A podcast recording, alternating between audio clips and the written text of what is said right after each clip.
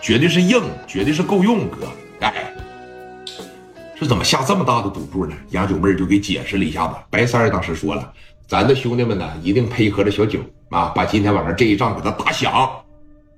白三儿又说了一句话，到现在为止。他没有真正的见过聂磊，他也没有说真正的接触过聂磊，老是从别人的嘴里边听到说聂磊这小子多么狂，这小子脑袋瓜多么好用，没见过就会证明啥呀？轻敌，这是肯定的吧？而且他四十多岁，就像咱们直播间有些黑粉一样，那个年代有你吗？你才多大呀？我混的时候，你聂磊还是个液体的。白三脑子里边想的就跟有些黑粉是一样的，他不服，老感觉自个儿岁数大，他瞧不起小孩儿。但是你又不能表现出来，一个大哥一旦要是轻敌了，在这儿，是聂磊这个小蚕蛹一个，那个年代有他吗？我七九年我南下支队，我跟着黄廷利偷东西的时候，有聂磊吗？那个时候还是个小蚕蛹呢，那个年代有他吗？你要是这个手底下兄弟吧，绝对是也轻敌了。白三虽然内心里边瞧不上聂磊，但是有这么一句话，我见识见识，我不就认识了吗？但是啊，一会儿聂磊绝对是给你一个大惊喜。操，啥叫天时地利人和加神助推着聂磊往前走啊？不就在这块儿呢吗？啊，眼下来到了十点来钟了啊，走吧。直接奔着即墨这个哪儿啊？银星歌舞厅，咱直接就去呗。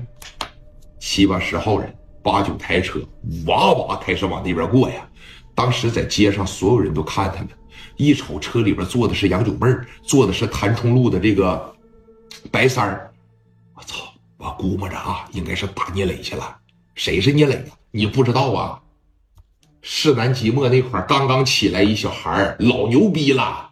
我听说，在饭局上扇了杨九妹八九个嘴巴子，都给打迷糊了。那杨九妹那嘴巴子能随便打吗？我可知道，那身边一大帮老爷们跟着他，我还上他那炮房里边订过小姐呢。那就更不看好聂磊了。两家这强强联合，你知道今天晚上光来的战地记者得有多少人吗？这边延吉路的。那个派俩兄弟过去啊，看看聂磊是怎么让人打死的。这边哎，广州路的这边呢，过去看看啊，看看老九跟这个白三是怎么打的聂磊，聂磊能不能干过他们呢？是怎么反抗的啊？是怎么出的丑态？完事回来给我形容形容。那光战地记者就得来了将近一百来号人，早早的就在这个地方等着了。聂磊从楼上窗户往下边一瞅，底下乌泱乌泱啊。抽着小烟儿，一看就是混社会的这帮小孩里来了一百多人。聂磊讲话了，来了吗？这是啊啊，来了吗？于飞当时说了，磊哥，不是，这都是过来看热闹的，这都是说市南区大大小小大哥手底下的小兄弟，他们想过来看咱的笑话，咱能给他这个机会吧？啊，你越是这样，越是在嘲笑人当中，咱越得说奋力的成长。